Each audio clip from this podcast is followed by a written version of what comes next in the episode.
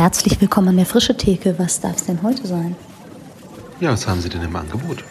Heute kann ich Ihnen Kathi und Gerrit Pietern von Weiterraum Marburg empfehlen.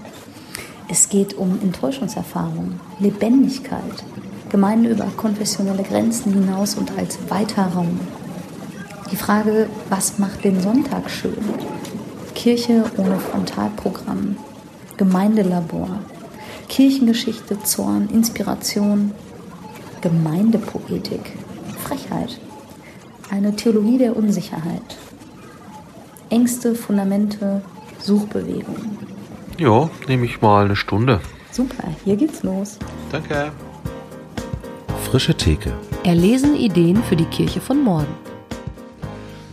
Herzlich willkommen zu einer neuen Folge an der Frische Theke. Rolf Krüger und ich, Katharina Haubold vom Freshix Netzwerk, sind heute in Marburg bei Gerrit und Kati Pietern. Vielen Dank, dass wir da sein dürfen. Ja, schön, dass ihr da seid. Und wir sind bei euch als Privatperson, aber ja vor allem auch, weil ihr als Privatperson den weiten Raum Marburg gestaltet, mitgestaltet und wir darüber ins Gespräch kommen. Und vielleicht steigen wir mal ähm, einfach mit euch als Person ein und kommen dann zum weiten Raum. Ähm, wer seid ihr und Du hast noch zwei Teilnehmerinnen dieses Interviews vergessen. Oh nein! Danke, Rolf. Stell du die anderen zwei vor. Äh, zwei zauberhafte Damen, die melden sich zwischendurch vielleicht mal. Sie sind, äh, haben lustige Frisuren, sind überwiegend weiß, mit lustigen kleinen Locken. Da sind zwei Pudel, ähm, die den beiden gehören hier. Und die werden sich bestimmt zwischendurch auch mal mit Gebell melden. Also, falls das der Fall ist, dann wisst ihr warum. Genau, vielen Dank. Okay, aber wer seid ihr beiden? Ähm, vielleicht nehmt ihr uns mal mit ähm, kurz in eure Biografien und was hat euch nach Marburg geführt?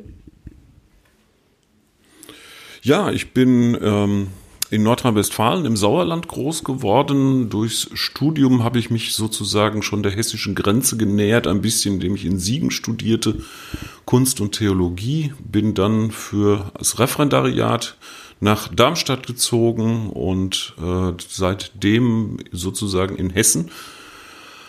Habe nach dem zweiten Staatsexamen diesen Beruf an den Nagel gehängt ähm, und habe hauptamtlich für die äh, Baptistengemeinden hier gearbeitet als Bildungsreferent und dann später wieder in den Schuldienst gegangen und in diesen Jahren halt bin ich dann irgendwie in Marburg hängen geblieben, was ja auch eine sehr schöne Stadt ist. Ja, bei mir ist es deutlich romantisch, denn äh, mich hat die Liebe nach Marburg geführt, also in dem Fall die Liebe zu Gerrit. Ähm, ich war damals ähm, ähm, ja im Vikariat in einer großen Baptistengemeinde im Ruhrgebiet und wir haben uns dann gefragt, wie das wohl wäre für Gerrit, eine Gemeinde mit ähm, ungefähr 300, 400 Mitgliedern mit zu heiraten? ähm, oder wie wäre es für mich, ähm, in eine andere Stadt zu gehen und meine Gemeinde zurückzulassen? Ähm, und das haben wir miteinander abgewogen und dann war es nach einigem Hin und Her einfach sehr klar, dass Marburg für uns sehr gut passt. Und ich war sehr abenteuerlustig und habe geguckt, was passiert denn, wenn ich jetzt aus dem Gemeindedienst rausgehe. Ich war sehr neugierig und ich habe mich dann, also vor 13 Jahren, als Trauerrednerin selbstständig gemacht und war dann sehr, sagen wir mal, beglückt, ähm, so nah an Menschen dran sein zu dürfen, ohne dass immer so Kirche Thema ist. Also, weil ich war ja als Rednerin jetzt hauptsächlich für Menschen, die keine konfessionelle Bindung haben, zuständig. Und das fand ich sehr, wohlwoll, sehr wohltuend und sehr, ähm, sehr direkt, sehr echt, sehr lebensnah. Und da habe ich dann wiederum ganz viele Menschen kennengelernt, die zwar irgendwie atheistisch sind oder zumindest gar nicht kirchlich, die aber trotzdem eine unglaubliche Ausstrahlung haben, wo man auch bei Trauerfeiern sowas erlebt von, wow, da ist ja ein Echo von, von Segen, von Liebe, gelebter Gemeinschaft, von vielleicht auch sowas wie Barmherzigkeit. Also es war sehr interessant für mich, auch so theologische Vokabeln auf den Prüfstand zu stellen und zu gucken, was erlebe ich denn hier eigentlich, wie könnte ich das denn beschreiben. Und ähm, da gibt es so eine ja, auch theologische Forscherin in mir, die das sehr spannend und experimentell findet, in diesen freien Settings zu gucken, was entdecke ich hier, was ich vorher auch vielleicht im kirchlichen oder gemeindlichen Kontext erlebt habe. Und irgendwie ist es vom Wesenskern her eigentlich ganz ähnlich oder sogar dasselbe oder wirklich schon irgendwie vergleichbar, obwohl zum Beispiel das Wort Gott gar nicht vorkommt. Oder das Wort Segen oder obwohl wir nicht beten und trotzdem passieren ganz spannende Dinge. Und ja, und das war so mein Einstieg so in Marburg und das hat auch mit dazu geführt, dass wir den weiten Raum gegründet haben, weil ich gemerkt habe, es braucht irgendwie noch mal andere Orte, wo Menschen die Chance haben, Gott zu entdecken, ähm, ohne dass das so stark abgewertet wird, was sie bisher erlebt haben.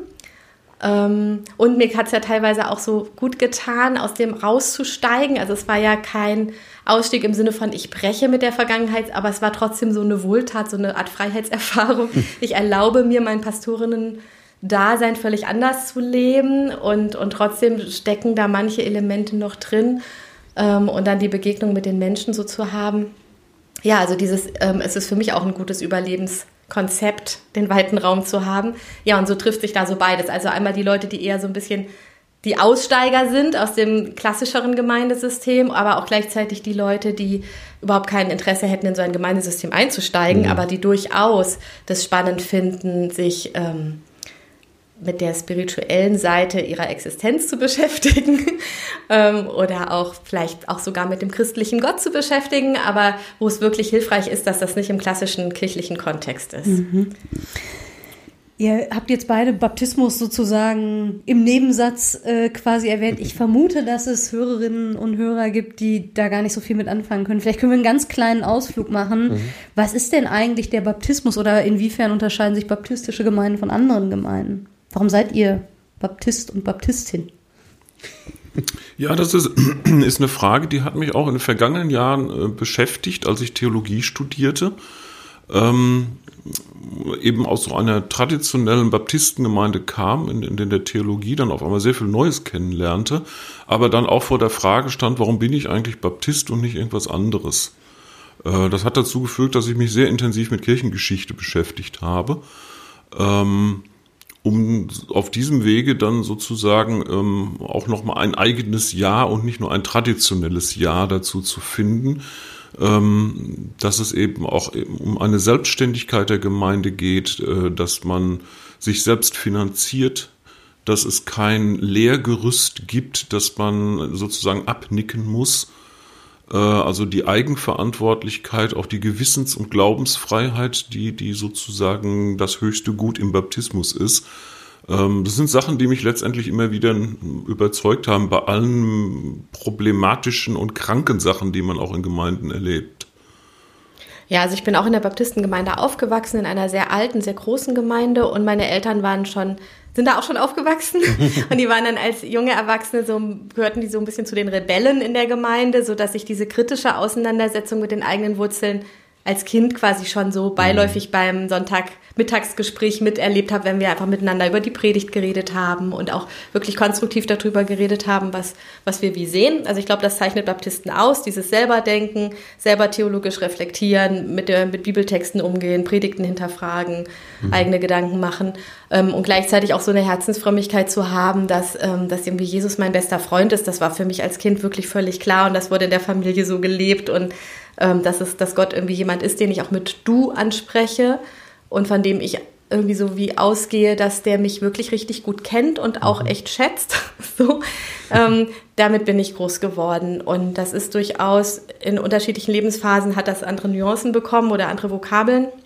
Aber ich würde sagen, das ist das, was, was, ich, was ich als auch typisch baptistisch, baptistisch empfinde und ähm, ich habe schon durch diese, sagen wir mal, dieses, ich, ich gehe aus diesem klassischen Berufsweg raus, ähm, mich schon gefragt, werde ich jetzt jemand, der irgendwie auch das dann abschneidet und was ganz anderes macht. Und da habe ich aber bisher immer wieder erlebt, dass der Baptismus auch Entwicklungen macht, die sich weiten, sodass mhm. auch genug weiter Raum im Baptismus ist, um mhm. zu sagen, nö, also wenn das so ist, wie es jetzt ist, dann kann ich wirklich gut bleiben. Und ich mag ja die Menschen und die Kollegen und habe viel Verbindung dazu. Aber es gibt schon auch, also schon fing das in der Kindheit an, auch so Enttäuschungserfahrungen zu haben, also die an den Menschen auch zu leiden, die in so Gemeinden mit einem sind und die man irgendwie anstrengend findet oder auch manchmal unlebendig. Und das ist das, was mich am meisten stresst, wenn ich empfinde, dass Menschen ähm, ihren Glauben so gelernt haben und auch so sich selber auferlegen, dass es so was Unlebendiges hat, so was Lebensfeindliches.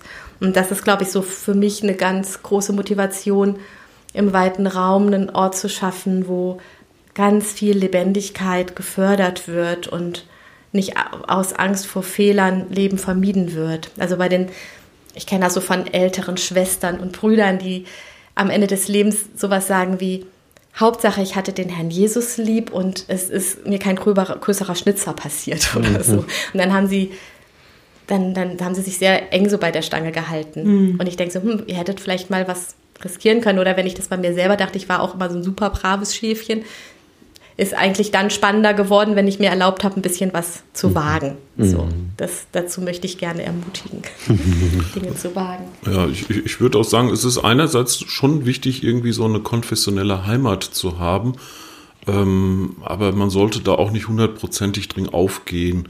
Äh, also für mich selber sage ich immer, ja, ich bin ein Baptist mit einer halbkatholischen Seele äh, weil ich halt die Kunst so liebe äh, und die mhm. hat halt so im protestantisch-reformatorischen äh, Raum halt immer nur eine untergeordnete Rolle gespielt und da findet man eben bei den Katholiken und, und so einfach mehr äh, was inspirierend sein kann. Mhm. Und das möchte ich in meinen Glauben und auch in meine Gemeindearbeit einfach integrieren und dass man da also auch weite Blicke über die konfessionellen Grenzen hinaus tut. Ja, und so eine gewisse Affinität zum Katholischen hat uns, verbindet uns auch beide. Also ich habe mit 16 eine Schularbeit darüber geschrieben, wie es ist, im Kloster zu leben und konnte für diese Schularbeit für zwei Wochen in einem Kloster am Bodensee wow. sein.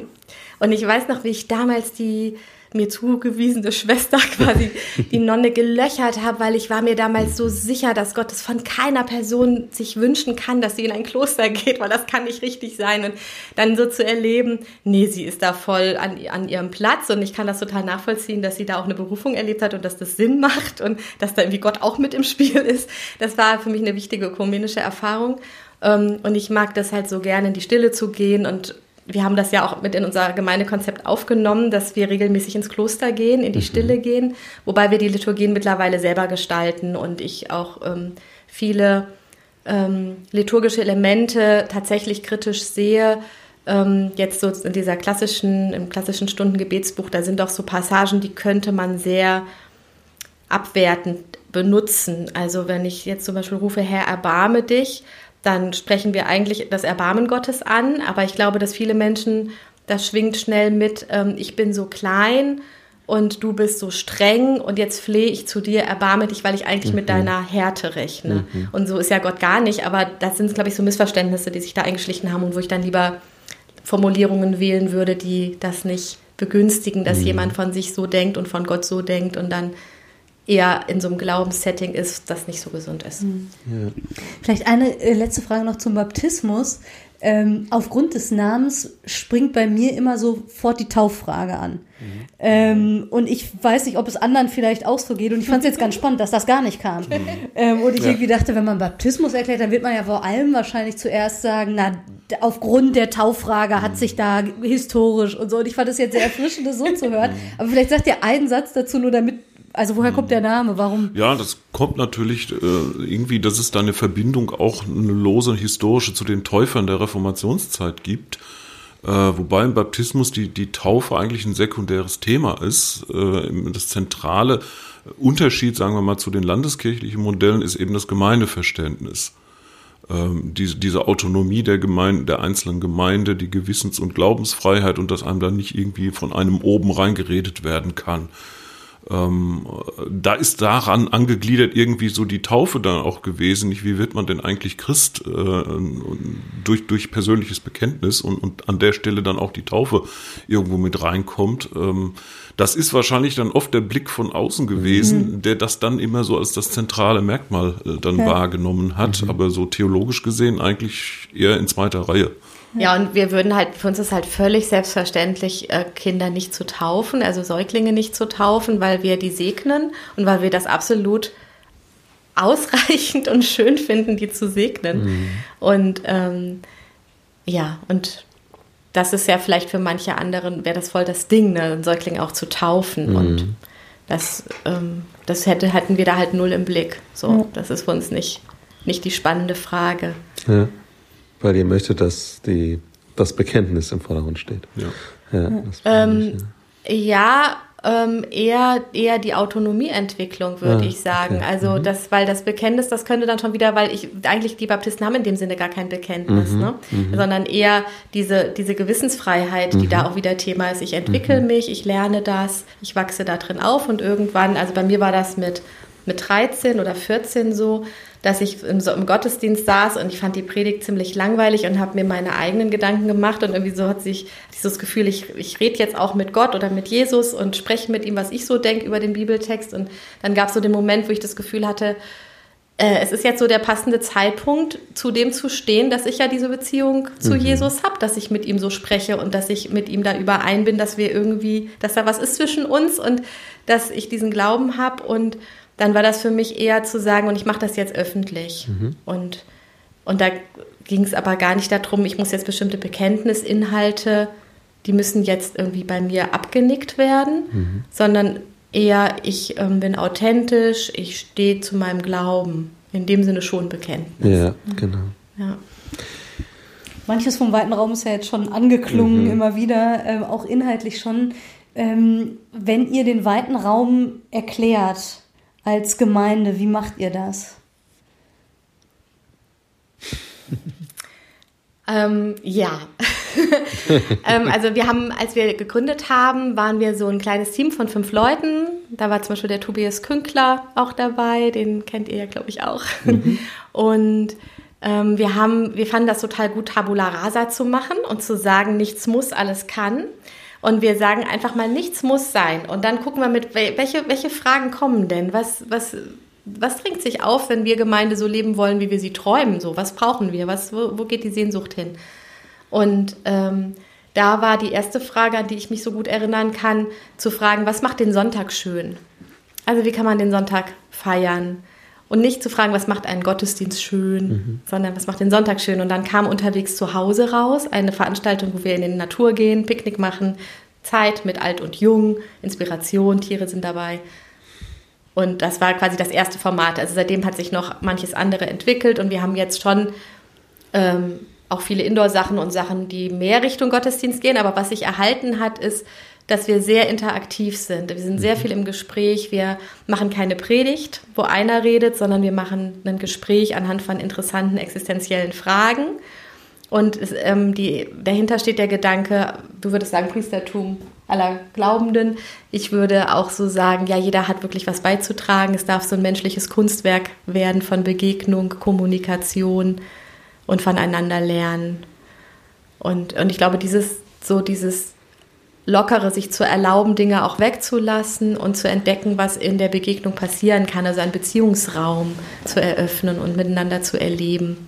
Das ist für mich sehr, sehr weiter Raum. Und als wir dann gegründet haben und auch nach den Worten gerungen haben, so wie nennen wir es, war halt die Weite, um zu, das programmatisch zu machen. Wir wollen hier die, unsere Herzen dürfen weiter werden, unser Verstand darf weiter werden. Ähm, wir, wir lassen bewusst Dinge los, die irgendwie in der Vergangenheit auch als eng erlebt wurden. Und äh, der Raum sozusagen dafür, dass wir einen Beziehungsraum bilden und dass wir darin Geborgenheit finden. Also nicht Geborgenheit in einem festgefügten, dogmatischen, ähm, so, so von da bis da geht's, sondern ähm, in dem, dass man nicht alleine ist, weil man offen über das reden kann, was einen gerade bewegt. Und man ähm, ja, sich einbringen kann. Und wenn man, wenn man einen Ort hat, wo man sich öffnen kann, dann ist man schon mal irgendwie ein Stück auch ähm, sicher. Ja. Wie viele Menschen seid ihr oder sind im Dunstkreis inzwischen? Das ist gar nicht immer so leicht zu sagen, weil je nach Veranstaltungsformat auch ganz andere Leute kommen. Mal- Da kommen mal die einen in diese Veranstaltung und andere in eine andere. Und in Mathe war ich noch nie gut. Was meinst du? Ähm, also in den Spitzenzeiten waren es 25. Also wir hatten letztes Jahr im Sommer ähm, so Gartengottesdienste gemacht, auch wegen Corona. Dann ja passte das natürlich gut zu sagen. Also da wir haben immer das Wort Gottesdienst gemieden, aber dann kam Corona und Gottesdienste waren erlaubt und dann gesagt, okay, jetzt machen wir Gottesdienste.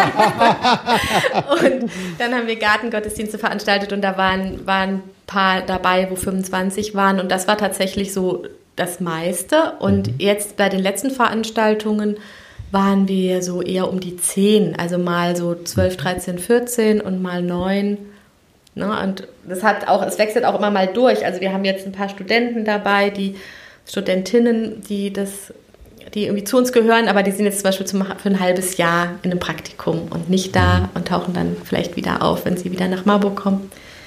Genau. Und dann haben wir noch, genau, wir haben noch die Online-Klostergruppe, Mhm. die hat sich dieses Jahr gebildet. Ähm, ja, ich wollte auf noch eine Sache von vor eingehen, was also uns auch immer sehr wichtig ist, ei- eigentlich kein Frontalprogramm zu machen. Ähm, das geht natürlich jetzt bei der Anzahl von Personen, die wir sind, auch gut. Nicht? Wenn wir 100 wären, wäre es wahrscheinlich schwieriger. Ähm, aber das ist eigentlich etwas, was ich auch äh, in der Kunstbetrachtung gelernt habe.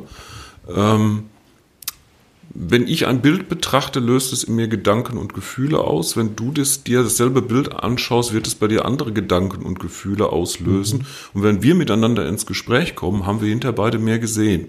Ja. Äh, Und das kann man natürlich auch auf die Theologie sofort übertragen oder auf, auf, auf den Umgang mit Texten, äh, dass also da das Gespräch letztendlich viel fruchtbarer ist, als wenn immer nur von vorne ein Programm kommt und die anderen quasi zu, zu einem passiven Zuhören äh, verurteilt sind. Das macht natürlich manche Prozesse auch etwas langwieriger, ähm, aber es ist spannend. Ihr habt jetzt ein paar Mal gesagt, als wir gegründet haben, wie ist denn das gekommen, dass ihr gegründet habt? Also, du, Katja, hast erzählt, du bist aus Wetter hierher gezogen, warst Pastorin. War das schon erklärtes Ziel, zu sagen, und ich gründe jetzt hier Gemeinde oder wie, wie ist das gekommen? Nee, das, das, das war es nicht. Ähm, wir haben zum einen äh, teilweise auch an bestehenden Gemeinden sehr gelitten, in denen wir waren, äh, weil wir dort auch kranke Systeme erlebt haben. Ähm, und wir auch den Eindruck bekommen hatten, man kann sich anstrengen, wie man will, man kann nicht das Ruder rumreißen und, und was völlig Neues draus machen. Ähm, und dann war eine Bundeskonferenz äh, der, der Baptisten in Kassel und die hatte das Thema Gründerzeit. Früher war es so, so Anfang des 20. Jahrhunderts, dass eine Baptistengemeinde dann irgendwie Leute aussandte und irgendwo anders äh, Tochtergemeinden gründete. Und dieses System funktioniert heute irgendwie nicht mehr, weil jede Gemeinde meint, wir haben eigentlich zu wenig Mitarbeiter, wir können hier noch irgendwelche irgendwo hinschicken. Ähm, und deswegen ähm, ist, ist dieses Programm dann entstanden, zu sagen, wir suchen ganz gezielt Leute, die Lust haben, Gemeinde zu gründen. Und ähm, da haben wir uns dann angeguckt und, und, und äh, gedacht. Sie meinen uns. ja, Wirklich. Ähm, und ähm, wir- wir haben dann tatsächlich erstmal auch noch gefragt, sind wir da nicht eigentlich zu alt zu? Ja. Äh, sind das nicht immer alles so Jungspunde, die das machen? Und ähm, da hat man das dann zum Glück verneint und hat gesagt, das ist wurscht, das kann man auch in dem Alter, in dem wir sind, machen. Ja, und das war auch so cool, weil der, ähm, der Klaus, der dafür Referent ist, der hat dann auch gesagt, ihr dürft Gemeinde träumen, ihr dürft völlig neue Gemeinde erfinden und wir unterstützen euch dabei. Und das war schon großartig, so eine Ja. Freiheit zu bekommen und da hatten wir dann auch richtig Lust drauf. Auch wenn, wenn das schon eine sehr, also eine sehr, sagen wir mal, irgendwie unsichere Sache ist. Also man kann da keine leicht, nicht, nicht leicht eine Prognose abgeben, wie wird es werden, was kommt dabei raus. Es ist ganz stark auch ein Leben im Moment und anzuerkennen, was bei dem jeweiligen Tag, wo wir weiter Raum mit anderen erleben, was da passiert. Und das ist jedes Mal so schön, dass es gut ist, dass es noch weitere gibt. Aber wo das so hinführt, ob man irgendwann auch eine etablierte weiter Raumgemeinde geworden ist, das kann ich überhaupt nicht ermessen. Das darf auch, braucht nicht so wichtig sein gerade.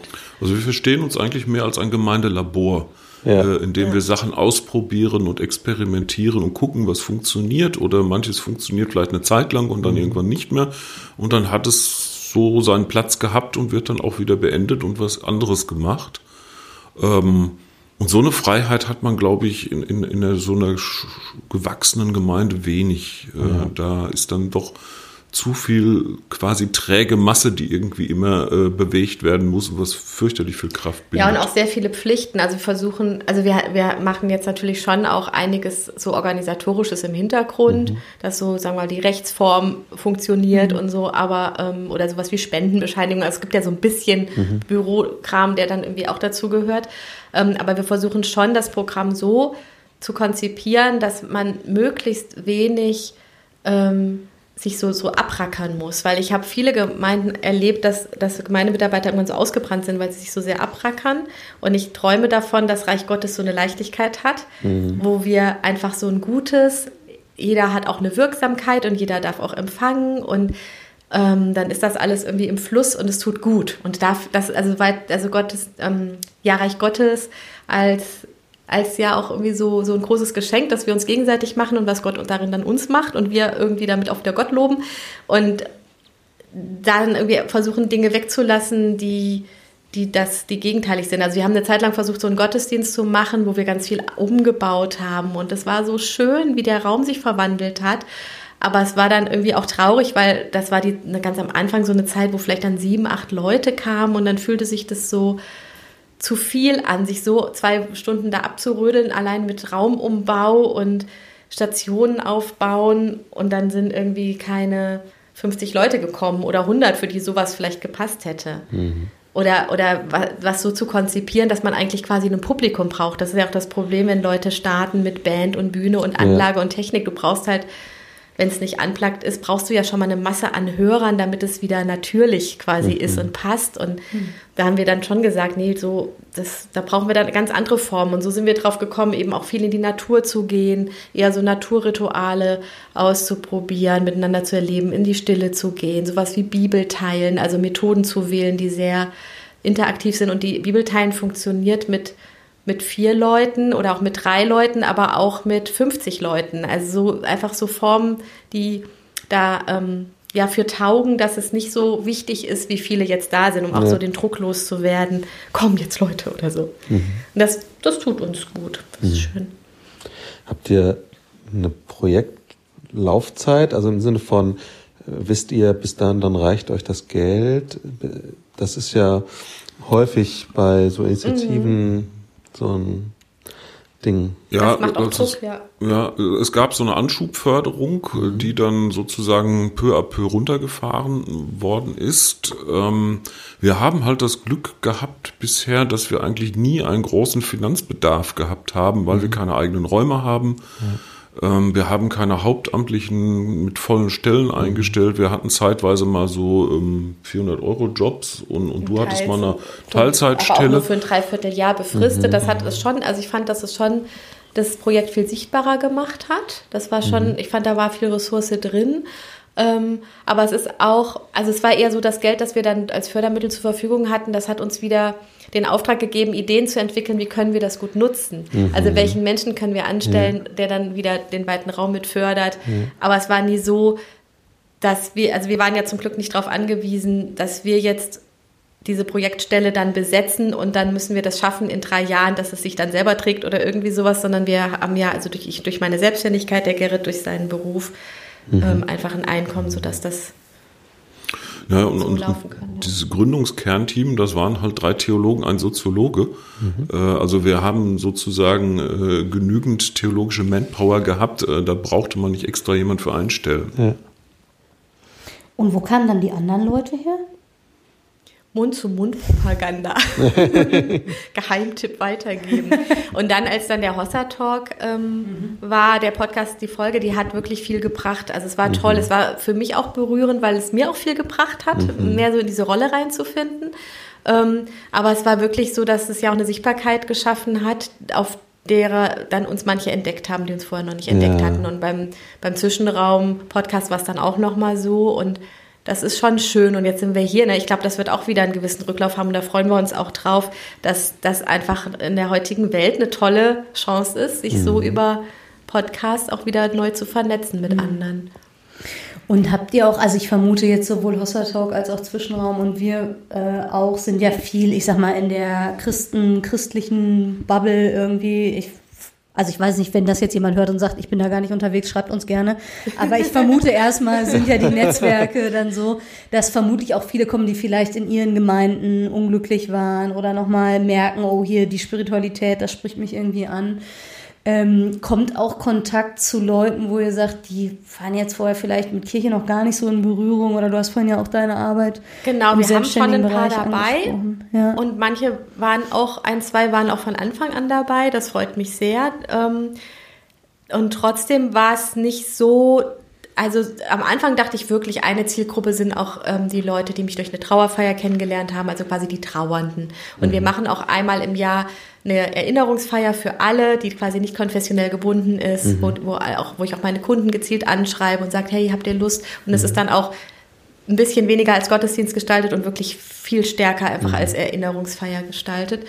Ähm, aber die kennen ja diese Art, sich so zu verbinden, nicht so. Und mhm. deswegen ähm, kostet die das viel mehr Überwindung, sich da einzulassen. Es ist viel fremder. Und es gibt, wie gesagt, ein paar, es ist schön, wir sind nicht homogen christlich, sondern es ist schon eine Mischung, was für mich total wichtig ist. Und also ich habe mir immer, ich habe immer davon geträumt, dass quasi super fromme und Atheisten in dieser Gemeinde mhm. gleichberechtigt nebeneinander existieren können und, und lernen miteinander zu kommunizieren und es nicht eine Abwertung von dem einen oder dem anderen gibt. Mhm. Ähm, und das haben wir so. Aber es ist nicht die Masse. Es sind tatsächlich eher die, sagen wir mal, verletzten Seelen oder die, mm, die geschundenen Super-Mitarbeiter, die dann irgendwann gesagt haben, jetzt können wir nicht mehr oder die sogar rausgeworfen wurden. Mhm. Also es ist schon einfach manchmal krass, was man so an Geschichten hört. Und wenn wir Abendfest mal feiern, wir feiern das ja gerne als Mehrgänge-Menü und wollen es auch genießen und uns dann erinnern, aber auch an das ja, also sehr positiv dran zu gehen an das ganze Thema. Und manchmal ist es aber auch ein bisschen wie eine Selbsthilfegruppe, wo doch nochmal ganz schön hochkommt, was man alles für einen Stress erlebt hat mit Abendmahlfeiern, die sehr bedrückend waren und sehr irgendwie komisch und irgendwie so schwer. Ähm, und dann da staune ich dann manchmal, denke ja, es ist einfach echt doch auch ein Bedarf. Es braucht auch solche Räume mhm. und dann ist es auch okay, dass man da nochmal eine Runde dreht und sich irgendwie die Schauermärchen der eigenen Abendmahlsbiografie erzählt. Ja, also wir haben, wir haben mal ein, ein paar Leute da gehabt, die extra zu Besuch gekommen sind, um, um, um um de, über das Abendmahl zu reden. Da weiß ich noch, war jemand dabei, der sagte, er nimmt eigentlich überhaupt nicht mehr am Abendmahl teil weil er immer den Eindruck von sich hat, ähm, er ist da nicht gut genug zu, um daran teilzunehmen. Der ist, ist irgendwie in einer Tradition groß geworden, wo das immer mit diesem würdig, nicht würdig mhm. aus dem ersten Korintherbrief vorkam und nie erklärt worden ist, was eigentlich die Probleme in Korinth waren. Mhm. Ähm, wo dann eigentlich so, so, ein Text dadurch missbraucht worden ist äh, und, und etwas sehr, sehr Schönes dadurch völlig negativ belegt worden ist. Und äh, das versuchen wir halt eben aufzubrechen, dass wir sagen, ja, das Abendmahl ist am Anfang was sehr Materielles gewesen, äh, was dann in der Laufe der Kirchengeschichte äh, spirituell irrsinnig aufgeblasen wurde, nicht mhm. bis hin zu diesem Sakramentsbegriff. Und die Materialität im Gegensatz dazu total abgenommen hat, dass dann so eine Hostie oder Oblate übrig geblieben ist und ein Schluck Wein. Und wir versuchen quasi ein bisschen das Rad äh, zurückzudrehen und machen das Ganze wieder materieller, indem wir es im Wirklichen ein Essen einbauen. Ähm, und natürlich, es hat auch was Spirituelles, aber wir möchten es nicht so aufblasen. Also da gehen wir auch sehr experimentell mit um. Also ich habe viele Gemeinden erlebt, die haben sozusagen so ihre Formen, wie sie Abendmahl feiern. In der Landeskirche ist das ja noch relativ einheitlich. In den Freikirchen ist das manchmal auch individueller, aber da hat so, so jede Gemeinde ihren Stil. Äh, und die Leute kennen oft keine Varianten. Äh, mhm. Und, und dann leiden sie oft stumm einfach an der Form, die es halt gibt, weil sie nichts anderes kennen. Und wir möchten uns jetzt gar nicht auf eine Form festlegen. Also zurzeit machen wir das eben und jetzt geht es inzwischen auch wieder, dass man das miteinander essen kann. Ähm, was weiß ich, wir haben mal einen, einen Abend mal gefeiert nur mit Antipasti und haben uns vor äh, so ein paar Bilder so zum Thema jüngstes Gericht und Jenseitsvorstellungen angeguckt und haben uns darüber ausgetauscht, wie denn sowas eigentlich auf uns wirkt und haben gesagt, naja, Antipasti sind ja quasi die Vorspeisen, nicht? Und es geht ja mal irgendwie, wir werden auch nicht wissen wie, aber es geht weiter. Ähm, das war mal so, so Aber eins. Das kann ganz schön scharf sein. Feurig. Oder wir haben Oder einmal ähm, mit Tee und Madeleine-Gebäck gefeiert mhm. in, in Erinnerung an Marcel Proust und diese eine Passage aus, aus der Suche nach der verlorenen Zeit. Mhm. Ähm, jetzt planen wir gerade in 14 Tagen ein zorniges Abendmahl wo wir uns mit dem Gefühl des Zorns auseinandersetzen und da wird in den Speisen sehr stark werden da Feigen vorkommen, weil es gibt einen fantastischen kleinen Text von Walter Benjamin, äh, wo er schildert, wie er in Italien war und einen, einen Brief gekriegt hat, der ihn total zornig gemacht hat. Und er hat eine wütende Antwort geschrieben und ist auf dem Weg zum Briefkasten und kommt an einem Obststand vorbei, wo frische Feigen angeboten werden. Und er ist so fasziniert und kauft irgendwie einen Pfund Feigen. Und die Einheimischen, da kommen halt alle irgendwie mit, mit, mit Töpfen oder sonst was, um die da mitzunehmen. Und er hat nichts dabei. Und dann stopft er sich alle Jacken und Anzugstaschen mit Feigen voll und dann schildert er, wie das vom Genuss zum Fraß wird. Und als er dann die letzte klebrige Feige aus seiner Tasche angelt, ist dieser zornige Brief da dran völlig besudelt und er wirft ihn dann weg. Schön. Und deswegen werden wir da irgendwelche äh, Gerichte machen, wo Feigen drin vorkommen und, und dann zusammen auch mal diesen Text lesen Ja. und eben auch über unsere ähm, Erfahrungen mit Zorn mal reflektieren. Mir lag vorhin die Frage auf der Zunge, ähm, was die Menschen eigentlich anzieht am weiten Raum. Und du hast die jetzt schon, du hast das schon so schön plastisch gemacht. Das beantwortet mir die Frage fast Wie schon. würdest du das denn jetzt beantworten? ähm, sehr, ähm, sehr, sehr materiell, sehr, sehr ähm, genussvoll, sehr äh, spielerisch, bildlich vielleicht, Mir kam das Wort sinnlich. sinnlich, genau. Und, Und ja, wahrscheinlich willst du es gleich sagen wie ich. Ich wollte sagen, poetisch. ich hätte, ja, ich greife das gleich gerne auf. Ja, du hast ganz am Anfang, Kathi, das Wort Leichtigkeit gesagt. Und in dem, was ihr beschreibt, spüre ich etwas Leichtes mit großer Tiefe, aber eben nicht, Tiefe kann ja auch sehr schwer sein. Ja. Aber ähm, tief und existenzielles, ihr, ihr erzählt das sehr leicht. Ja. Und das, glaube ich, könnte auch Ja. anziehen sein. Ja. Bevor wir auf die Poetik zu sprechen Ja. kommen, fühlt ihr euch so verstanden, indem wir das Genau. so wiedergeben? ja, ja. Ähm, vielleicht um nochmal ein Beispiel, dass das Spielerische aber auch seine Tiefe haben kann. Wir haben mal eine Adventsfeier gemacht, ähm, wo eben dieser Gedanke, dass also Gott sozusagen in die Kreatur hineinkommt, im, im Inkarnation, haben wir zum einen Bilder gezeigt mit der sogenannten Maria Lactanz, also die barbusige Maria, die das Kind säugt. Und wir hatten ein Holzbrett genommen ähm, und hatten die Buchstaben W-O-R-T ausgesägt als Negativform und haben dann quasi in einer Performance in der Veranstaltung diese Hohlstellen mit, mit Hackfleisch ausgefüllt. Das Wort wird Fleisch. Äh, also dieses Anstößige, was da eigentlich wirklich drin steckt, äh, steckt äh, um es wirklich sichtbar zu machen. Ich schiebe jetzt noch mal eine Frage zwischen. was inspiriert euch? Also Ja. je nachdem, aus was für einer kirchlichen Tradition man kommt, wird man ja auch mit unterschiedlichen Sachen groß, sage ich mal. Und in dem, was ihr beschreibt, ist ja auch eine, eine große kulturelle Ble- Breite und ich sag mal viele Ecken und Enden, wo man Inspiration sozusagen finden kann. Was würdet ihr sagen, was inspiriert euch zu den Formen, die ihr jetzt an, zum Teil schon beschrieben habt? Also ganz am Anfang war es mir so wichtig, in meiner eigenen Biografie mal zu gucken, was hat mich denn wirklich weitergebracht? Also würde ich sagen, wo waren so geistliche Erfahrungen möglich, in was für Kontexten, wo ich sage, das hat mich wirklich sehr geprägt und das war für mein Leben gut.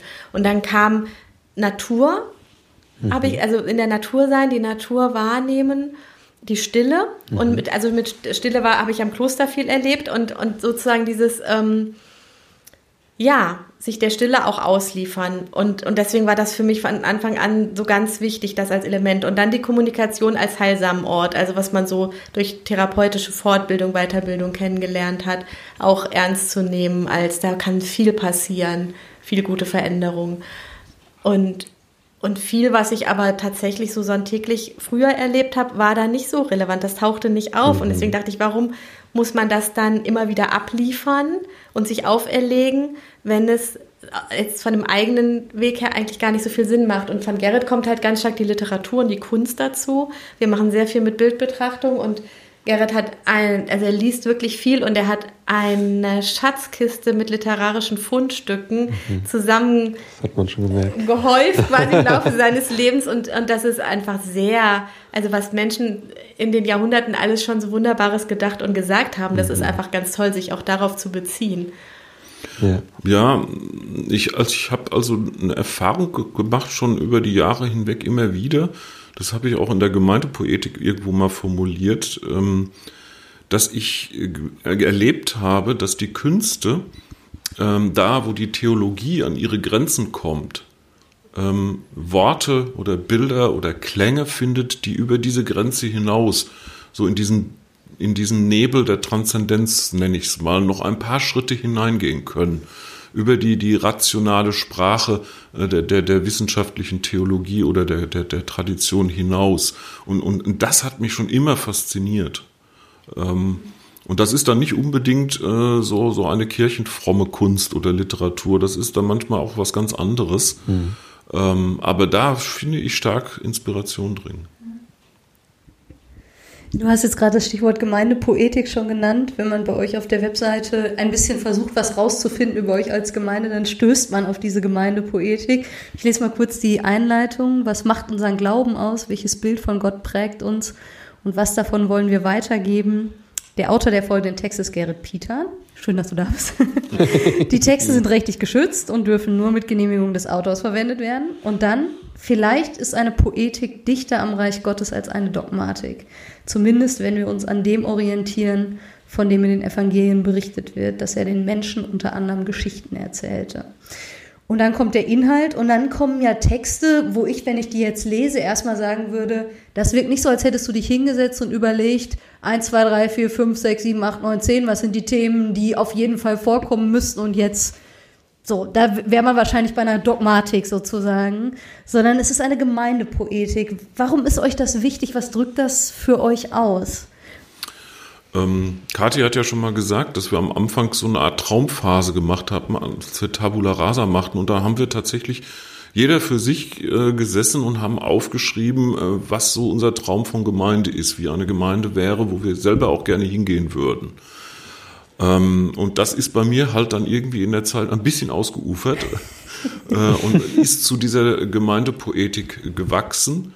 Ähm, das ist auch so ein, Work in Progress. Äh, also da kann auch immer noch mal was dazu zukommen. Ähm, es sind teilweise auch Texte, die ich schon vor Jahren geschrieben habe, die mir dann in meinem Fundus wieder einfielen und ich dachte, ja, das passt eigentlich da rein, äh, auch wenn ich es jetzt gar nicht aktuell dafür geschrieben habe. Ähm, aber es, es passt eigentlich zu dem, was wir da haben. Es soll ein bisschen tatsächlich auch ein theologisches Profil unserer Gemeinde sein. Ähm, das ist zumindest so mein Wunsch, dass nicht irgendwie auf einmal Leute kommen und sagen, ähm, wir möchten doch wieder mehr so eine konservativere Richtung einschlagen und äh, da möchte ich sagen, nee, also dahinter sollten wir jetzt nicht zurückfallen. Mhm. Man sagt ja manchmal, dieses The Medium is the Message, also auch in der mhm. Art und Weise drückt sich ja schon Inhalt aus. Ja. Und wenn ich das lese, dann denke ich, hier komme ich in eine Gemeinschaft, die nicht abgeschlossen ist und mhm. die selber auf dem Weg ist und suchend bleiben will. Und das spiegelt sich ja dann inhaltlich mhm. auch, auch in dem wieder, was ich da ähm, so lese. Ähm, jetzt gibt es ja im Christentum sehr unterschiedliche Arten und Weisen, das irgendwie anzugehen und äh, zu fragen auch, ne, was ist eigentlich Glaubensinhalt? Ähm, wir haben jetzt viel über Formen gesprochen, da werden auch Inhalte deutlich. Aber wenn es so inhaltliche Aspekte gibt, ähm, die euch auszeichnen oder wo ihr sagt, das, das erleben wir als befreiend, als weiter Raum, als, ich glaube, du hast vorhin von Lebendigkeit mhm. ja auch mhm. gesprochen. Was sind das für Aspekte, die euch da als Gemeinde auszeichnen und wichtig sind? Also du hast ja auch vorhin von der ähm, von diesem spielerischen gesprochen, mhm. was du entdeckst und das finde ich trifft es auch gut und das kommt ja auch in der Poetik dahin zum, darin zum Ausdruck, dass da ja auch eine Frechheit drin steckt oder auch mal so die Bibel als Steinbruch zu benutzen und eben nicht alles abzusichern und jedes Wort auf die Goldwaage zu legen, sondern auch einfach mal frech ja zu sein oder provokant oder oder experimentell und ich glaube dieses experimentelle ähm, das ist für mich da auch so das bringt auch Weite. Und, und ja, wir sind ja schon eben oft, viele sind so geprägt, mehr so ganz brave Schäfchen zu sein. Und deswegen finde ich das ganz heilsam auch. Also da steckt für mich auch Gnade drin.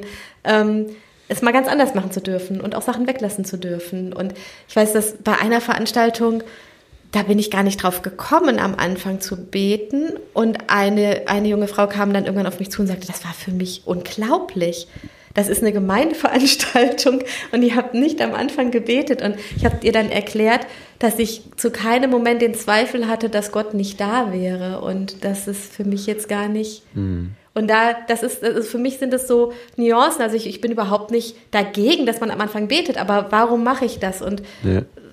so dieses, also alles, was so Richtung zwanghaft geht, mal so ein Stückchen sich zu erlauben, loszulassen und, ähm, und auch mal durch dieses Ungeschliffene den Mut zu machen, auch mal eben, ja, selber ein bisschen eckiger sein zu dürfen oder mutiger sein zu dürfen, mal das so zu denken. Was passiert, wenn ich das so denke? Was, was entsteht dann wieder? Und da kann ja wieder Lebendigkeit reinkommen. Mhm. Und ich finde, das ist eigentlich auch was, was man so ähm, in diesem in dieser frühen jüdischen Kultur der Rabbiner, auch wenn sie so diskutiert haben mhm. und von dem schwarzen Feuer und dem weißen Feuer und was ist zwischen den Zeilen, wie können man es noch interpretieren oder weil sie ja auch nach dem Gesetz leben wollten, aber doch ganz schön viel Elan reingelegt haben, diese Gesetze immer wieder irgendwie ja. zu dehnen oder zu ja, gucken, welche ja. Räume können wir dann noch herausfinden. Ähm, das, das, hat mich ja auch sehr begeistert im Studium und das ist vielleicht eine Art und Weise davon, das in den freikirchlichen Kontext zu übertragen. dass man irgendwie diese, diese Glaubenspraxis auch nochmal irgendwie ein bisschen dehnt mhm. und zerrt und hin und her zuppelt und guckt, was passiert. Ja, neben der Lebendigkeit, die Kathi jetzt erwähnt hat, würde ich sagen, ähm, ich vertrete eine Theologie der Unsicherheit. Mhm. Ähm, das sage ich auch wirklich ein bisschen provokativ, weil ich in so vielen Kirchen und Gemeinden erlebt habe, äh, dass so ein irrsinniges Sicherheitsbedürfnis ist mhm. und äh, man so vielen Ängsten begegnet. Und ähm, dem widersetze ich mich dann ehrlich gesagt. Da möchte ich auch voll gerne auf den Fundamentalismus-Text hinweisen an der Stelle. wir hatten das ja vorhin schon mal, dass ihr den auch entdeckt habt. Ähm, ja, weil, weil wir ja tatsächlich nicht in dem Sinne das Fundament haben, dass uns alles gesagt ist, mhm. sondern dass uns einfach gesagt ist, folge mir nach, mach dich auf den Weg, mhm. denke um.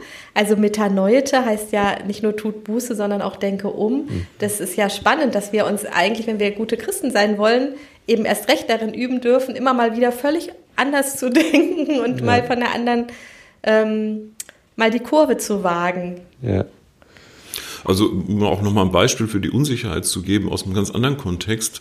Äh, in meinem Kunstunterricht, äh, da habe ich ähm, elf Kunstgebote äh, entwickelt, die an der Wand hängen. Da gibt es ein Gebotring, da reiben sich meine Schülerinnen und Schüler ganz heftig dran. äh, da steht nämlich, du sollst kein Radiergummi benutzen. und äh, sie möchten ständig radieren, weil sie immer das mhm. Gefühl haben, diese Linie ist falsch. Äh, und, und ich sage, nein, das Gehirn, das euch da immer zwischenquatscht, hat da gar keine Ahnung von. Das ist eine Sache, die die Hand macht, das Zeichnen. Mhm. Ähm, aber ich muss einfach loszeichnen und es wird was oder es wird nichts. Und wenn es nichts wird, schmeiße ich das Blatt weg und nehme ein neues. Ähm, aber ich, ich muss nicht irgendwie, dass die jedes Mal, es wird, es gelingt was. Ich, ich muss mhm. auf das Risiko einsteigen, dass es auch nichts wird. Und, und ich darf nicht bei jeder Linie drüber grübeln, ist das jetzt die richtige Richtung, die diese Linie nimmt oder so. Und das würde ich auch sagen, auch, auch, auch in, in, in, in religiösen Fragen, in Gemeindegestaltung, ähm, in Glaubensfragen, theologischen Themen. Also wir, wir dürfen einfach mal losdenken, mal losglauben und wenn was falsch ist, das ist nicht so schlimm. Genau, und ähm, das finde ich auch, kann man voll schön aufs Leben übertragen. Ich glaube, ich habe meine Radioandacht dazu gemacht, zu diesem Radiergummibild, dass ich ja auch jeden neuen Tag wie ein neues Blatt betrachten kann. Mhm. Und was passiert denn, was für ein schöner Flow kann sich dann entwickeln, wenn ich wage, einfach loszugehen und über das Blatt zu gleiten und irgendwas den Tag zu wagen. Da kann ja da können ja lauter schöne Dinge passieren, die, die total gebremst wären, wenn ich mit dieser Vorsicht und auf Sicht fahren Strategie ähm, irgendwie am Rande des Blattes versuchen würde, nichts falsch zu machen. Ein Neutester an meiner Uni hat mal ein Zitat von Zinzendorf gebracht. Ich habe das zwar nie bei Zinzendorf gefunden. Äh, wenn er es nicht gedacht hat, dann wäre es schön, wenn er es. Soll er sich melden? Nicht, äh, und zwar war das Zitat: Ein bisschen Irrlehre kann auch nicht schaden. ähm, aber da steckt auch so ein bisschen dieses spielerische mhm. drin, dass man mal Sachen ausprobieren kann und wenn es mal schräg wird, na ja, dann lässt man es wieder sein. Äh, aber wenn man ständig nur so Sicherheitslinien, Zäune, mhm. Geländer baut, ach, das ist so unselbstständig mhm. dann. Ja, und es ist angstfrei, ne? Also ja. ohne die Angst zu scheitern oder, ähm, weiß ich nicht, eine Linie zu übertreten, die ich aber nicht übertreten darf, bewege ich mich ja auch freier, als wenn mhm. ich den Eindruck habe, die Sicherheit, die man ja sicherlich auch braucht, kann natürlich ja auch zum einschränkenden ähm, Element irgendwie werden. So. Und das höre ich bei euch sehr, sehr wenig. Ja, ja, ja. Genau, ist auch so eine Erlaubnis, so man, man kennt ja vielleicht auch so einen Perfektantreiber in sich.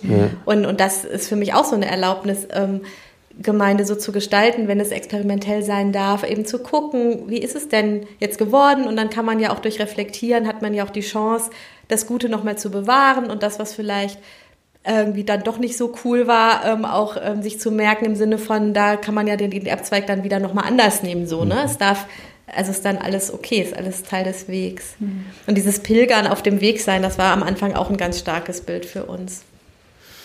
Ich finde das sehr spannend, dass ihr da ja Formen für gefunden habt, die das auch ausdrücken. Also wenn unterwegs sein eine Form von Gemeinde ist und das auch praktiziert wird, ist das ja anders, als wenn ich in einer Reihe sitze und eben eine Stunde Frontalprogramm ja. genieße oder dem ausgesetzt bin, je nachdem, wie man es dann im jeweiligen Kontext erlebt. So. Ja, ich habe mal eine, ähm, die Margret Lincoln, die hat bei, einem, bei einer Seelsorgefortbildung was so zu Körperarbeit gemacht und ich meine, sie hat ein Buch geschrieben mit dem Titel Mit dem Körper Glauben lernen. Mhm. Und dieser Satz, der kommt mir immer wieder in den Sinn, wenn ich auch den weiten Raum betrachte, dass ich sage, ja, das versuchen wir an vielen Stellen, dass wir mit dem Körper Glauben mhm. lernen und entdecken. Und ähm, und dadurch auch so, wenn es um Themen geht oder biblische Texte, auch gucken, wie kann man das in das Sinnliche bringen, damit der Körper einen Zugang findet und dass wir dadurch eine Chance haben, einen neuen Zugang zu finden, weil wir in der bisherigen Geschichte oft nicht den körperlichen Zugang gefunden haben, sondern irgendwie so einen ganz verkopften Zugang und die Balance quasi dann entstehen kann oder auch die Lebendigkeit, wenn dann der Körper als Ressource quasi neu entdeckt wird. Ja. Wir haben uns einmal, ähm, das ist jetzt nicht so Corona-konform, ist aber auch schon lange her, dass wir das gemacht haben, ähm, da hatten wir was zum Exodus. Da haben wir von dem Sigi Zimmer ähm, den Exodus-Vortrag gehört mhm. und haben das so drei Gottesdienste quasi draus gemacht. Mhm. Und als es um die Pharao-Strukturen ging, das hat er so gedeutet, als dass das Elternhaus einem irgendwann vielleicht zu eng wird, weil die Strukturen nicht mehr schützend sind, sondern eher einengend. Und dann haben wir, wir haben ja so ein relativ kleines Gästeklo, dann haben wir uns alle da reingestopft, um das einfach mal zu erleben. Wie fühlt sich das denn an, wenn es einfach zu eng ist? Und ähm, ja, ist schon irgendwie fünf Jahre her oder so, von daher da was, ja. konnte man so enge Sachen machen. Ähm, genau. Ja, und sowas bleibt dann vielleicht auch hängen. Mhm. Ja. ja, und ich vermute, danach tauscht man sich anders über einen Bibeltext aus, als wenn man diese Erfahrung eben nicht mit eintragen kann mhm. in die mhm. Resonanz und in das Gespräch, was ja. entsteht. Ja. ja. Ich muss die ganze Zeit, indem ihr so redet, darüber nachdenken, dass ich äh, vor einiger Zeit schon mal dachte, und das ist jetzt auch nicht von mir, aber dass mein Eindruck ist, dass viele Leute eigentlich keine Orte suchen, wo ihnen Antworten präsentiert werden, sondern wo sie ihre eigene Suche mit anderen gemeinsam gestalten können, auch in spiritueller Hinsicht. Ja. Und äh, in dem, was ihr so erzählt, denke ich, so, so ein Bild entsteht bei mir vom weiten Raum. Mhm. Also ich kann mit meiner eigenen Suche und mit meinen eigenen Fragen kommen und es ist kein Ort, wo mir Antworten präsentiert werden, sondern wo andere sich die Arbeit und Mühe machen, gemeinsam so eine Suchbewegung wirklich zu gestalten und zu mhm. leben und mein Deutungsraum aber auch bei, mir bleibt so und ich ja. selber deuten darf, was mir da eben so widerfährt. Ja, deswegen sprechen wir auch ganz dezidiert von der Heiligkeit der Fragen, äh, weil wir eben nicht den ja. Leuten irgendwas verplätten wollen, wonach sie gar nicht gefragt haben, ja. sondern eher ähm, auch das Unbeantwortete dann mit Leuten aushalten, weil wir auch ja nicht auf alles eine Antwort haben. Ähm, aber dass wir eben den Freiraum geben wollen, dass man diese Fragen aber dann doch mal auch stellen kann. Ja, genau. Und es gibt total viel zu entdecken. Und was mich manchmal so gestört hat bei so ähm, Programmen oder so, wenn es so, so ein Eindruck entsteht in Gemeinden, es gibt so die, die, die sind noch am Anfang und dann gibt es die, die sind jetzt schon so ganz nah bei Jesus. Und da, da steckt ja ganz schnell eine Wertigkeit drin, auch wenn man ja, das vielleicht gar nicht so meint. Ja. Aber wie kann man denn diese Wertigkeit daraus kriegen? Und das war für mich auch so ein Ding, dass ähm, auch so eine Missionsbewegung ja gar nicht Sinn macht, wenn es letztlich ähm, wieder so ein Anpassungsprozess ist von, ich bin erst auf Level 1 und ich bin aber erst richtig gut, wenn ich auf Level 4 komme oder auf Level 5 oder so. Und da habe ich mir immer vorgestellt, auch wenn wir so eine Weggemeinschaft sind, so eine, so eine Solidargemeinschaft von suchenden Menschen, die schon eine Menge gefunden haben und sich auch miteinander an dem freuen können, was sie gefunden haben, oder das für den Einzelnen anerkennen, ja, cool, dass du das für dich so gefunden hast, aber jeder ist eben frei, für sich die Sachen zu finden, die gerade für den eigenen Weg passen und gut sind und befreiend sind. Ähm, und, und nicht so dieses, ja, die einen haben es schon und die anderen noch nicht. So, das, das ist blöd. Ich glaube, dass Menschen auch dazu neigen, so auf Gruppen zu gucken mhm. oder auf andere zu gucken. Aber das, also ich wollte, ich habe immer gedacht, da möchte ich mich drum kümmern, ähm, das so wieder zu gestalten, dass, dass dem kein Vorschub geleistet wird und dass man eher durch Wertschätzung und durch ähm, Sprechen darüber, wie wertvoll auch jemand, jeder Einzelne oder jede Einzelne ist, ähm, da so eine Stabilität reinkommt, dass dieses, ich darf mich selbst wirklich anerkennen, ich brauche mich nicht abwerten, dass das halt auch gefördert wird. Ähm, also den eigenen Wert zu schätzen und die eigenen Fragen ernst zu nehmen und die eigenen Antworten auch ernst zu nehmen und so den eigenen Weg ja mit Freude auch weiterzuführen und zu entdecken und dann anzuerkennen, jeder hat so sein eigenes Ziel und man kann das nicht, ähm, man darf das nicht irgendwie so behaupten. Ja. Du bist dann, dann angekommen, wenn du da und da bist oder so. Und letztlich mit der Ewigkeit passt das ja ganz gut, weil das ist auch eine super offene Kiste. Wir wissen auch nicht so genau, ähm, was da passiert. Und wir können aber, also ich finde es für mich super tröstlich, mir vorzustellen, dass, ähm, dass ich eine Begegnung mit Jesus haben werde und dass, dass da Licht sein wird und dass Gottes Gegenwart da sein wird und dass ich irgendwie da einen Weg finden werde. Und das rüstet mich mhm. einfach, dazu kann ich stehen. Aber ich würde es nie behaupten für, mhm. für irgendwie jemanden anders oder sagen, ich glaube das jetzt nur, weil es mich tröstet, weil dann hätte es jetzt auch keinen Trost. Das ist schon so eine, so eine tiefe Sache, aber ähm, man kann ja, also von den Fakten her kann man einfach nur sagen, es ist eine super offene Sache, aber es gibt auch viele Hinweise darauf, dass man hoffnungsvoll drauf zugehen darf. Mhm. Und so. Ja. Ja. Wow. Ja. Ja, ich habe gerade noch mal, weil das ja vielleicht auch einseitig wirken kann, mich gefragt, ob es auch eine Milieufrage ist. Also ich glaube schon, also wir haben kurz ja über Fundamentalismus gesprochen, es scheint ja jetzt auch gerade zu diesen Zeiten bei manchen Leuten eine extreme Sehnsucht nach Sicherheit und nach Absolutheit oder nach den klaren Antworten zu geben. Vielleicht rede ich auch sehr aus meinem Herzen, wenn ich sage, ich wünsche mir Orte, wo ich meine Fragen gestalten kann. Habt ihr den Eindruck, dass das eben auch so eine Milieufrage ist ähm, und die Leute, die angezogen sind vom weiten Raum, das auch irgendwie widerspiegeln? Ich würde dich gerade mal total gerne fragen, wie es dir denn gerade damit geht, wenn du da in dem Sessel sitzt und den Hund streichelst, weil ich schon die ganzen letzten Minuten beobachte, wie du die Rina streichelst. Wie fühlt sich das an? Wundervoll. Ich will gar nicht gestreichelt. Die Gretli ist gerade voll inspiriert. Die wird, jetzt wird hier sogar geküsst, oh wei. Aber ich streichel dich gerne. Aber schön, dass also du das Also das, was du jetzt gerade erlebst, ne, das, dieses Hundefell zu streicheln, du sagst einfach mal frei heraus, das fühlt sich wunderbar an. Ich finde schon, dass, also wenn ich sie streiche, finde ich auch, dass sich das geborgen anfühlt. Also diese, diese Nähe, die so ein Tier schenkt, einfach so, das ist ja eine absolut nicht intellektuelle Angelegenheit. Mhm. Und insofern würde ich sagen, das muss nicht jetzt läuft sie durchs Kabel. Das muss nicht milieugebunden sein im Sinne von ähm, ähm, oh, jetzt ist die Greta völlig entflammt. Oh, jetzt ich möchte auch was sagen. Richtig geknut. Jetzt fehlt das Bild. Ja, oh Mann. Die, die, Hunde sind schon süß, wie die auch so, so Begeisterung halt so aufnehmen ne, und dann gleich reagieren. Ja. Genau, also das sind, die reagieren halt auf diese körperlichen Dinge sehr stark und die Stimmung. Ähm, ja, ähm, ich weiß es nicht. Also ich glaube, für, für uns ist es schon so, oder für mich zu sagen, so, so wie wir den weiten Raum gestalten, so können wir ihn gestalten, so ist es für uns authentisch. Und meine Hoffnung ist, wenn ich was so mache, dass es mir damit gut geht, gibt es vielleicht ein paar andere, denen das auch richtig gut tut. Ja. Mhm. Das ist so die, der Mut und die Ehrlichkeit, mhm. ähm, zu dem zu stehen, wie wir es machen können. Und ähm, es wäre, es ist für mich ein bisschen, also manchmal ist es für mich ähm, ein bisschen wie aufgesetzt oder anstrengend, wenn ich jetzt, sagen wir mal so, abchecken würde, was wird denn hier gebraucht und wie sind die mhm. so und dann stelle ich mich als Christ jetzt so auf die ein, wo ich glaube, die sind dann so und so und die brauchen das so und so mhm. und dann denke ich, jetzt mache ich es gut. Das wäre für mich nicht naheliegend. Also mhm. für mich macht es wirklich, ich finde es ganz schön, das so zu leben, zu gucken, was ja, was kann ich gut gebrauchen und vielleicht können das ein paar andere auch gut gebrauchen. Mhm. Und vielleicht ist es dann auch begrenzend, befürchte ich schon. Jeder ist ja auch begrenzt, aber wenn wir ein paar mehr sind, die dann auch so denken, dann ist es vielleicht schon wieder ein bisschen weniger begrenzt und so ähm, kann aber es sich entwickeln. Ne? Dafür ist es echt.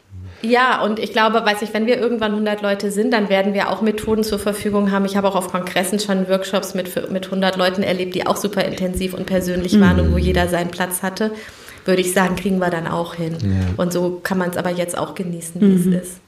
Also. Also ich habe das in der Vergangenheit in anderen Gemeinden oft erlebt, wenn ich mich da eingebracht habe, dass dann irgendwie Pastoren oder wer kam und meinten, ja, war, war nett, aber kannst du nicht, nicht ein bisschen harmloser machen? Oder ein bisschen weniger anspruchsvoll. Und letzteres, da reagiere ich dann inzwischen echt allergisch drauf und frage dann immer zurück, ja, vor welchem Anspruch hast du denn Angst? Wer könnte dich denn da ansprechen? Und, und was ist denn genau die Angst?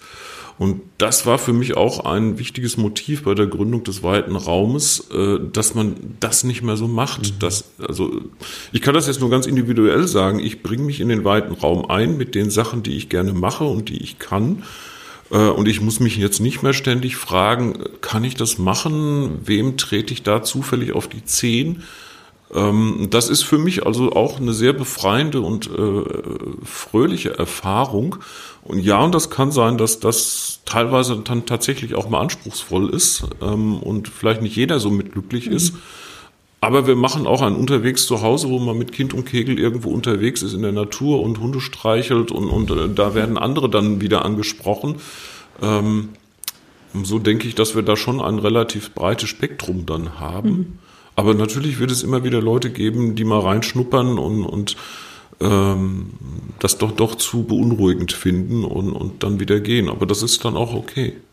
Also wir haben zum Beispiel am Anfang gedacht, es gibt ja bestimmte Angebote, die sind einfach da in Marburg. Also wenn man guten Lobpreis erleben will, dann weiß man, wo man hingehen kann. Wenn man ähm, anspruchsvolle Predigten hören möchte, weiß man, wo man hingehen kann oder so. Und ähm, deswegen dachten wir, wir, dann ist doch interessant, wenn wir Sachen machen, ähm, eben die es so noch nicht gibt. Und wenn jemand dann was fehlt, dann kann er sich das woanders holen. Oder wir haben ja auch nicht den Anspruch, dass eben Leute dann zu allen Veranstaltungen kommen, sondern dass man sich eben so zusammenstellt, wie es gerade für einen auch gut passt. Oder jetzt im Moment durch Corona sind wir schon ein bisschen mehr so eine Gemeinschaft geworden, die da beständiger ist. Und das ist aber auch unser Bedürfnis, das passt irgendwie. Und, ähm, und trotzdem ist jeder frei zu gucken, wie, wie möchte ich es für mich haben. Und da habe ich auch manchmal den Eindruck gehabt, dass das so heilsam ist für viele, die jetzt so eine Gemeinde-Vergangenheit haben, dass sie wo an einen Ort kommen, wo man nicht so guckt, ist die Person jetzt wirklich jeden Sonntag da? Und wenn sie mal nicht da ist, dann wird gleich komisch geguckt oder dann hat man das Gefühl, jetzt gehöre ich nicht mehr so ganz dazu oder ich bin jetzt etwas weniger wert. Das ist ja für viele so ein Ding und dann ist es manchmal befreiend auch zu erleben, hier kann ich wirklich, ähm, darf ich auch mal sagen, hey, pff, ich, ich, ich habe gerade irgendwie andere Themen und ich tauche nach einem halben Jahr wieder auf und man freut sich einfach, mich zu sehen und fertig. So, ja. Ähm, eine Sache klang gerade noch, noch an, da, da wollte ich gerne noch einen Satz zu sagen. Also mir ist es aufgefallen, bei, auch bei anderen Gemeindegründungsprojekten und so, dass Musik dort oft immer ein ganz großes Thema ist. Und das ist bei uns wirklich anders. Bei uns ist Musik sehr unterbelichtet. ähm, das hat zwei Gründe. Äh, Zum einen haben wir mal gesagt, wir möchten die Lieder singen, die wir auch verantworten können. Das grenzt das dann etwas ein. Ähm, zum Zweiten, wir haben einfach nicht so die begnadeten Musiker in unseren Reihen bisher gehabt, äh, weswegen da auch nicht so viel draus geworden ist. Also da sind manchmal Leute auch sehr erstaunt drüber, dass wir eine relativ musikfreie Gemeinde sind, aber das kann sich auch alles ändern. Ja, Ja. Genau. Also jeder, der dazu kommt, gestaltet ja wieder mit und bringt wieder was ein. Und Ja. das macht es dann auch so interessant, dass dann immer wieder auch dadurch neue Impulse kommen und man das sich einfach sich dran freuen kann, was so die Einzelnen für Kompetenzen mit einbringen. Ja. Vielen, vielen Dank. Vielen Dank für eure Ähm, Zeit. wir verlinken mal die Webseite Ja, und die Gemeindepoetik. Genau. und äh, danken euch sehr für eure Zeit und die Einblicke und die Leichtigkeit und das Spielerische und das Miteinander unterwegs sein. Genau. Und an alle, die uns zuhören, sagen Ja. wir Danke auch fürs Zuhören bis hierhin Genau. und wir hören uns in zwei Wochen. Genau. Tschüss. Tschüss! Frische Theke. Der Podcast von FreshX.